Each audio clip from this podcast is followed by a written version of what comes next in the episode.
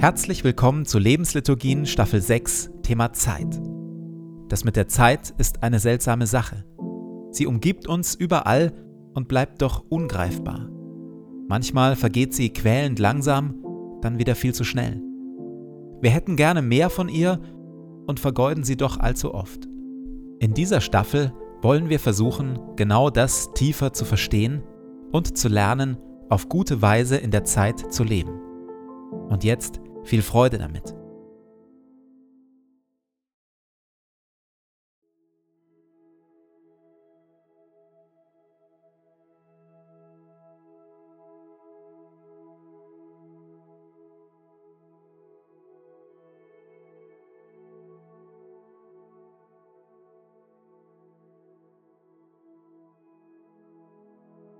Zu Beginn meines Betens lege ich zur Seite, was mich beschäftigt und lasse es ruhig werden in mir.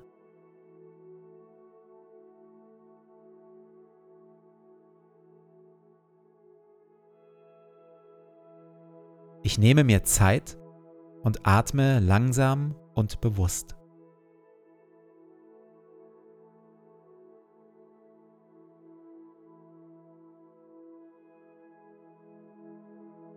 Herr über Zeit und Ewigkeit, du bist hier jetzt.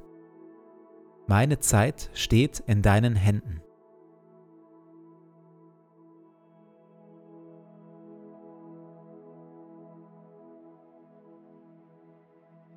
Wir hören Worte frei nach dem biblischen Buch Prediger Kapitel 3. Alles hat seine Zeit. Das gilt für alles, was auf der Erde geschieht. Neues Leben hat seine Zeit und Sterben hat seine Zeit. Kranksein hat seine Zeit und Gesundsein hat seine Zeit. Weinen und Klage haben ihre Zeit, aber auch Jubel, Leichtigkeit und Freude. Konflikte und Kriege haben ihre Zeit, aber auch Versöhnung und Friede. Es gibt eine Zeit für Umarmung und Liebe und eine Zeit für Loslassen und sich trennen. Es gibt eine Zeit für Rush Hour, Schnelligkeit und Zeitdruck und eine Zeit für Ruhe, Durchatmen und Pausen. Alles hat Gott so eingerichtet, dass es schön ist zu seiner Zeit. Sogar die Ewigkeit hat Gott dem Menschen ins Herz gelegt. Nur dass der Mensch nicht in der Lage ist, das Werk Gottes zu begreifen. Er durchschaut weder, wo es beginnt, noch wo es endet.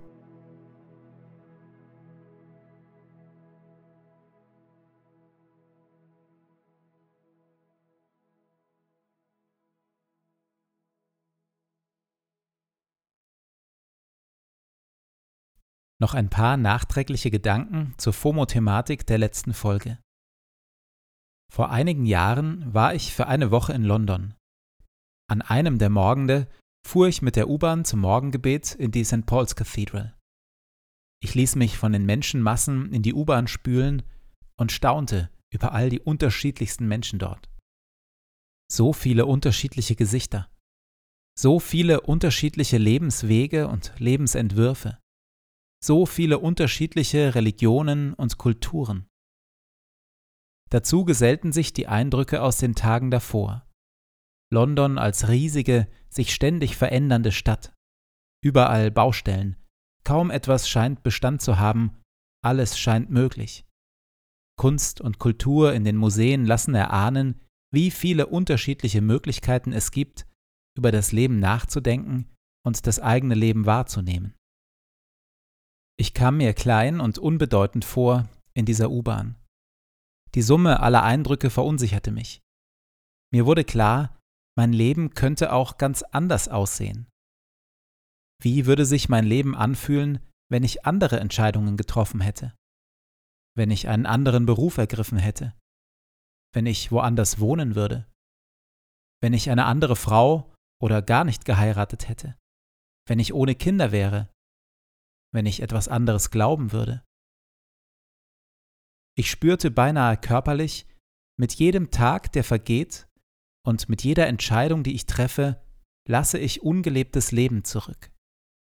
Mit jeder Entscheidung für eine bestimmte Sache, für einen Partner, für einen Beruf, für Kinder und so weiter, entscheide ich mich zugleich gegen ganz viele andere Dinge, gegen andere mögliche Partner, gegen andere berufliche Wege und auch da immer so weiter. Mit jedem Tag, der vergeht, vergehen auch bestimmte Möglichkeiten, wie ich mein Leben anders hätte leben können. Gewiss, ich könnte aus all dem aussteigen, noch einmal neu anfangen, mich völlig neu entwerfen, hätte dann aber immer noch das gleiche Grundproblem, dass ich dann mein jetziges Leben nicht weiterleben könnte und dass ich selbst im Falle des Neuanfangs auch nur wieder eines von vielen möglichen Leben leben würde. Mit jeder Entscheidung für das eine entscheiden wir uns gegen eine Fülle von anderen Möglichkeiten. Es bleibt also dabei, mit jedem Tag lassen wir Wegkreuzungen hinter uns, auf denen wir auch anders hätten abbiegen können. Wegkreuzungen, zu denen wir nie mehr zurückkehren können. In der Stille von St. Paul's Cathedral tauchte dann dieses Psalmwort in meinem Herzen auf und begann, den Sturm in meinem Inneren zu stillen. Befiehl dem Herrn deine Wege und hoffe auf ihn, er wird's wohl machen. Oder in einer anderen Übersetzung Lass den Herrn deinen Weg bestimmen, vertrau auf ihn, und er wird es gut machen. Ich merkte, da ich immer nur ein Leben aus all den vielen möglichen Leben leben kann, bin ich froh, mit Gott jemanden an meiner Seite zu haben, der sich mit all dem auskennt, der sich mit Leben auskennt, mit meinem Leben, der den Überblick hat und der eine durch und durch gute Idee für mein Leben hat.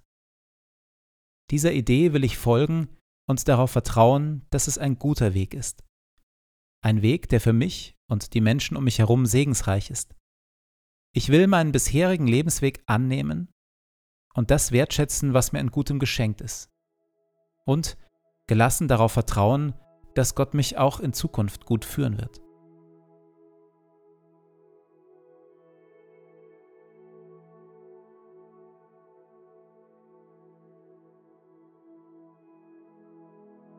In der Stille lasse ich diese Gedanken in mir nachklingen.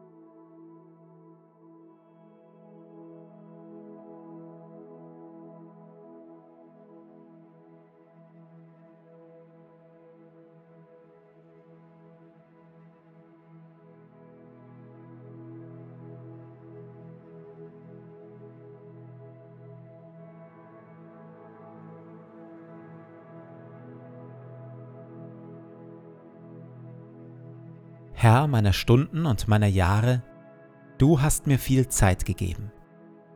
Sie liegt hinter mir und sie liegt vor mir. Sie war mein und sie wird mein, und ich habe sie von dir. Ich danke dir für jeden Schlag der Uhr und für jeden Morgen, den ich sehe. Ich bitte dich nicht, mir mehr Zeit zu geben. Ich bitte dich aber um Weisheit und Willenskraft, dass ich meine Tage gut lebe. Lehre mich, ein wenig Zeit frei zu halten von Ablenkung und Pflichten. Ein wenig für Stille und für Gebet. Ein wenig für das Spiel. Ein wenig für die Menschen um mich, die meine Liebe und meine Aufmerksamkeit brauchen. Ich bitte dich um Sorgfalt, dass ich meine Zeit nicht töte, nicht vertreibe, nicht verderbe. Jede Stunde ist wie ein Streifen Land.